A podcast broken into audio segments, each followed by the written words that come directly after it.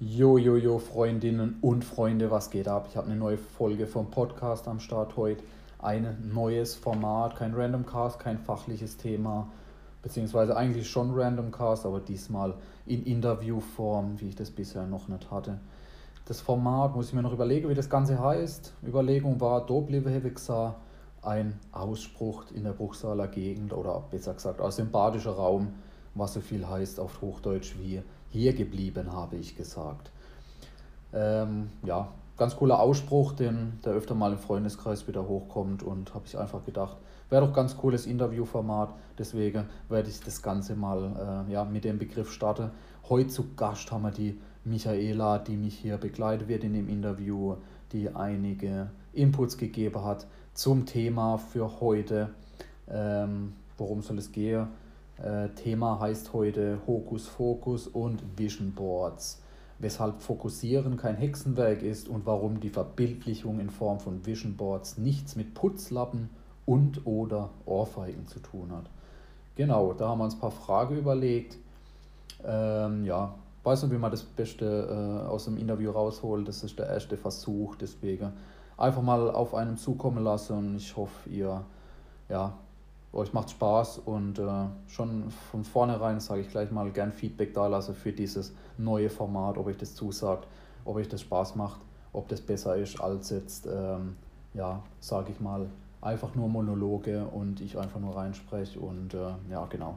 Auch von der Aufzeichnung könnt ihr mir Feedback da lassen, ist neue, neues Format mit, äh, mit dem Jabra, was hier am PC angeschlossen ist und äh, diesmal kein äh, kein Ein äh, Einzelheadset, wie ich das bisher benutzt habe. Aber ohne großes Rumgelaber fangen wir mit der ersten Folge heute an. Genau, die Michaela kann sich kurz vorstellen, äh, was sie hier bei mir im Podcast macht, wie sie dazu kommt, ähm, hört sich selbst Podcasts, äh, was kann sie daraus für Schlüsse ziehen und wie implementieren wir das Ganze heute in diese Folge. Genau, ich übergebe das Wort und ich rede eh immer genug, deswegen lasse ich auch mal den Vortritt. Hallo ihr Lieben, ich bin die Michaela, ich bin 29, bin die Freundin vom Stefan, falls er es noch nie erwähnt hat. Ähm, das Thema Podcasts nutze ich schon seit längerem. Ich höre schon länger Podcasts beim Autofahren. Ich höre kaum mehr Radio, sondern nur noch Podcasts. Fachliche Themen, Persönlichkeitsentwicklung, äh, über alle möglichen Themen rund um, äh, ja, wie gesagt, auch Zufallsthemen. Es gibt verschiedene Autoren, denen ich gern, denen ich folge und denen ich gern zuhöre. Und wir machen heute eben das Thema Hokus Fokus und Vision Boards. Der eine oder andere hat es vielleicht schon mal gehört, was bedeutet Vision Board. Äh, gehen wir gleich näher drauf ein. Ähm, will jetzt gleich mal mit der ersten Frage anfangen. Ähm, was ist überhaupt ein Vision Board? Ähm, der eine oder andere hat es schon mal gehört. Es gibt manche ein Buch, wird es empfohlen. Ähm, gestalte dir doch dein Vision Board. Was soll das genau bringen? Zum einen, Vision Board jetzt mal zur, rein zur Erklärung, ist nichts anderes als ein großes Blatt Papier oder ein, äh, ein Whiteboard oder von mir aus auch ein Flipchart, je nachdem, was man zur Verfügung hat. Und man sammelt auf diesem weißen Blatt Papier oder auf diesem Board Ziele, die man erreichen möchte. Also es kann sein Reiseziele, Einkommensziele, ob man Familie gründen möchte, ob man heiraten möchte, ob man sich ein Möbelstück kaufen möchte einfach überlegen, was möchte ich kurzfristig oder auch langfristig, was habe ich für Ziele, was möchte ich mir leisten, was möchte ich mir gönnen, um dann, dann, um dann dafür die Maßnahmen zu ergreifen, das Ziel zu erreichen. Und deshalb Vision Board, damit man das sich visualisiert, das hängt mit dem Gehirn zusammen, wenn man sich das dann hinhängt, am besten irgendwo, wo man jeden Tag drauf schaut, mehrmals am Tag, zum Beispiel in die Küche oder in, im Bad, ja, Bad ist vielleicht nicht so optimal, aber im, im Wohnräumen, Schlafzimmer, Büro, wo man halt sich öfters aufhält und sich das wirklich äh, vor Augen hält und sagt, okay, das ist meine Reise, als Beispiel mein eigenes Vision Board, da ist eine Reise nach Mexiko drauf, da habe ich fünf Jahre lang drauf gespart, gewartet, was auch immer steht auf meinem Vision Board und ich habe mir das jeden Tag reingezogen, diese Bilder von Stränden. Das ist ganz easy, Google Bilder Mexiko, ausgedruckt in einem Drogeriemarkt äh, auf Hochglanz. Also es soll schon schön sein, also nicht Papier, sondern was, die 29 Cent kann man ruhig investieren. aufkleben, angucken und dann reinfühlen, wie, wie fühlt sich das an, wenn ich dann tatsächlich an dem Ziel bin und ähm, dann eben entsprechend Maßnahmen ergreifen, sparen, äh, zusätzlich noch Geld verdienen oder also entsprechend der Weg kommt dann. Also wenn man weiß, was man will, kommt der Weg ziemlich leicht und automatisch. Genau. Ähm, der Stefan und ich, wir haben beide Vision Boards. Die schauen unterschiedlich aus. Also erstmal zu meinem. Ich habe mir einfach mal ein großes DIN A3 oder DIN A2 sogar ähm, Tonpapier geholt, ein paar Bilder aus Google gezogen, im Drogeriemarkt ausgedruckt, ausgeschnitten, auf das Tonpapier geklebt und, was immer wichtig ist, noch Datum mit dazu schreiben. Also was konkret, also spezifizieren und mit Datum, wann will ich das erreicht haben. Weil man kann sagen, ja, ich will mal irgendwann mal ein neues Auto kaufen. Hm, wann erreicht das Ziel? Nie, weil du gar nicht weißt, welches, wie teuer, was muss ich dafür tun. Also man muss das schon genau spezifizieren. Ähm, Stefan, kannst du mal kurz was zu deinem Vision Board sagen? Wie schaut das aus? Was hast du da gemacht und wie, äh, was gibt es da noch für Möglichkeiten außer Tonpapier, Oldschool mit Bilder und Co.? Ja, das kann unterschiedliche Gestalten annehmen, wie wir jetzt schon gehört haben. Also das kann äh, einerseits auf Papier sein oder Karton oder ähnliches. Ähm, oder man kann das einfach auch nur auf einem, auf einem Whiteboard oder sowas, was man dann immer flexibel bearbeiten kann sein. Da gibt es natürlich verschiedene Stifte, verschiedene Farben, wo man dann auch mit Magnete Sache hinpinnen kann.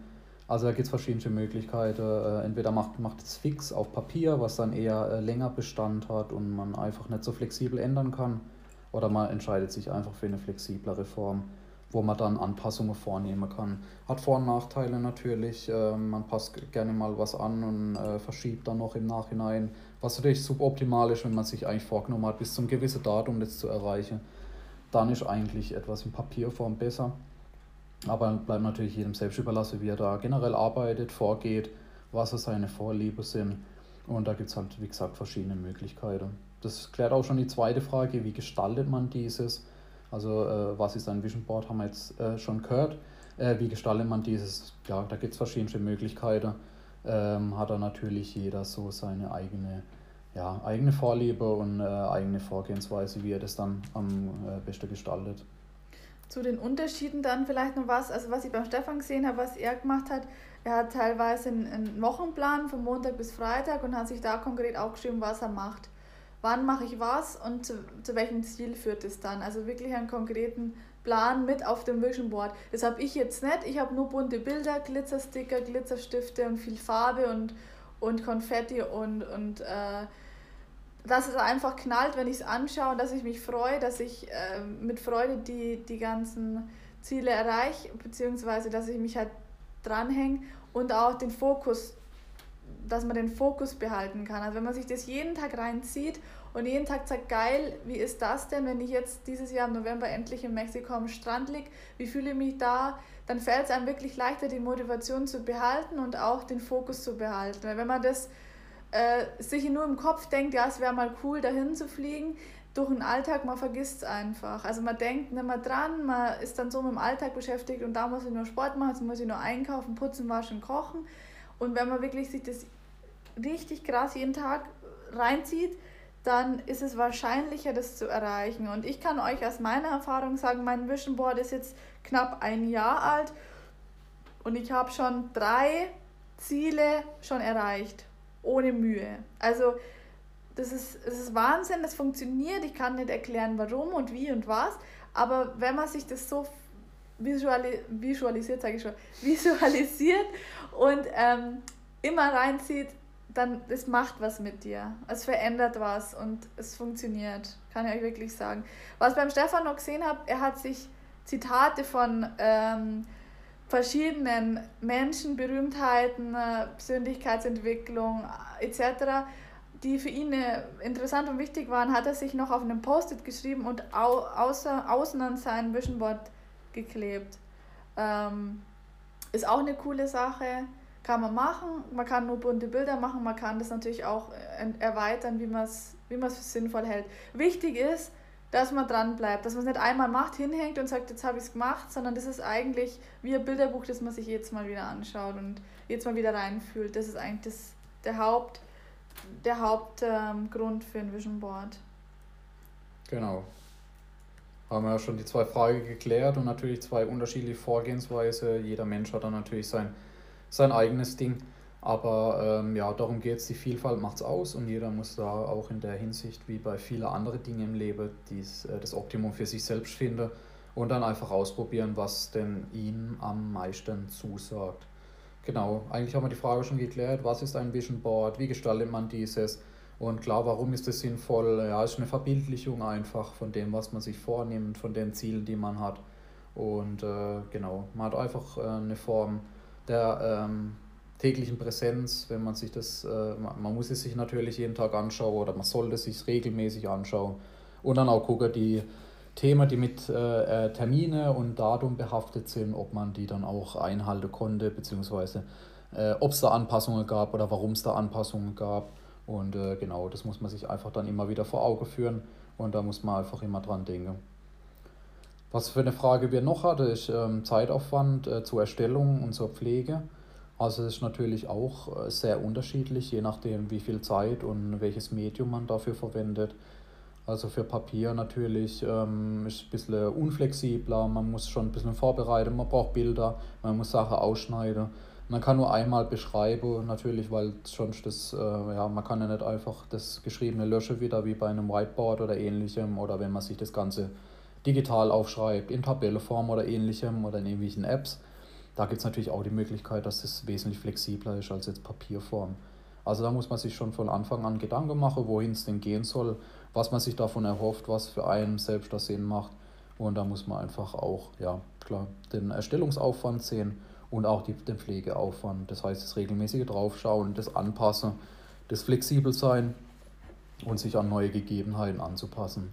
Also das, das ist auch so ein Thema, wo man sich dann schon von Anfang an äh, Gedanken machen sollte. Kann man natürlich dann äh, im Laufe des Vision Board Lebens dann natürlich noch anpassen oder auch das Medium ändern. Oder für verschiedene Sachen verschiedene Medien verwende. Also gibt es verschiedene, verschiedene Möglichkeiten. Was ich halt vorteilhaft finde von einem Vision Board in Papierform ist, äh, man kann es zwar nicht ändern, aber das ist ja eigentlich der Sinn davon. Also man soll ja nicht ständig oder jede Woche oder jeden Monat seine Ziele ändern, sondern man soll wirklich gründlich überlegen, was will ich denn überhaupt? Und dann danach arbeiten. Das ist ganz wichtig. Und was der Hauptgrund, warum ich ein Vision Board in Papierform gemacht habe, ist, man nimmt es ab, man macht ein neues und kann dann fünf oder sechs Jahre später das erste Vision Board wieder rausnehmen, draufschauen und, scha und gucken, ist es tatsächlich alles so eingetreten. Also bei mir ist es so, mein Vision Board, bis auf eine Sache, ist mein Vision Board auf ein Jahr begrenzt. Meine Ziele sind innerhalb von einem Jahr erreicht. Punkt.